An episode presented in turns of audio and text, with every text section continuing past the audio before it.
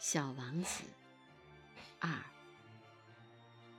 当我只有六岁的时候，在一本描绘原始森林的名叫《真实的故事》的书中，看到了一幅精彩的插画，画的是一条蟒蛇正在吞食一只大野兽。页头上就是那幅画的母本。这本书中写道：“这些蟒蛇把它们的猎物不加咀嚼的囫囵吞下，而后就不能再动弹了。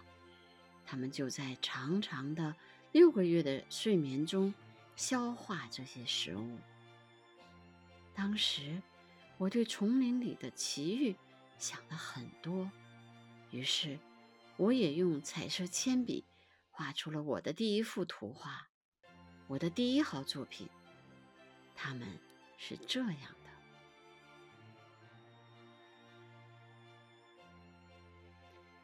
我把我的这幅杰作拿给大人们看，我问他们：“我的画是不是叫他们害怕？”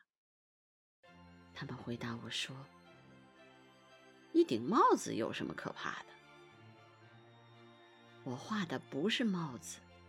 是一条蟒蛇在消化着一头大象，于是我又把巨蟒肚子里的情况画了出来，以便让大人们能够看懂。这些大人们总是需要解释。我的第二号作品，大人们却要把这些画着开着肚皮或闭上肚皮的蟒蛇的图画放在一边。还是把兴趣放在地理、历史、算术、语法上。就这样，在六岁的那年，我就放弃了当画家这一美好的职业。我的第一号、第二号作品的不成功，使我泄了气。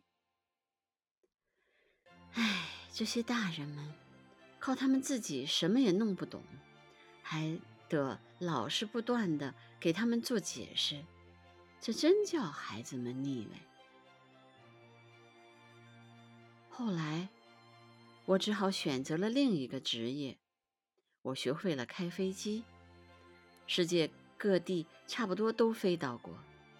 的确，地理学帮了我很大的忙，我一眼就能分辨出中国和亚利桑那。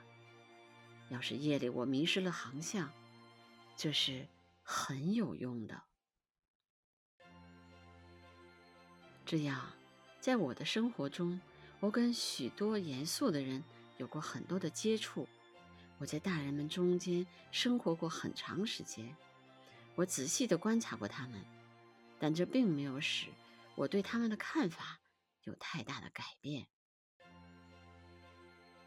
当我遇到一个头脑看起来稍微清楚些的大人时，我就拿出一直保存着的我那第一套作品来测试测试他。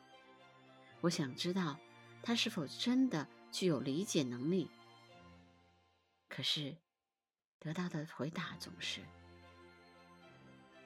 这是顶帽子。”我就不跟他谈巨蟒呀、原始森林呀或者星星之类的事情。我只得迁就他们的水平，和他们谈些桥牌呀、高尔夫球啊、政治啊、领带这些。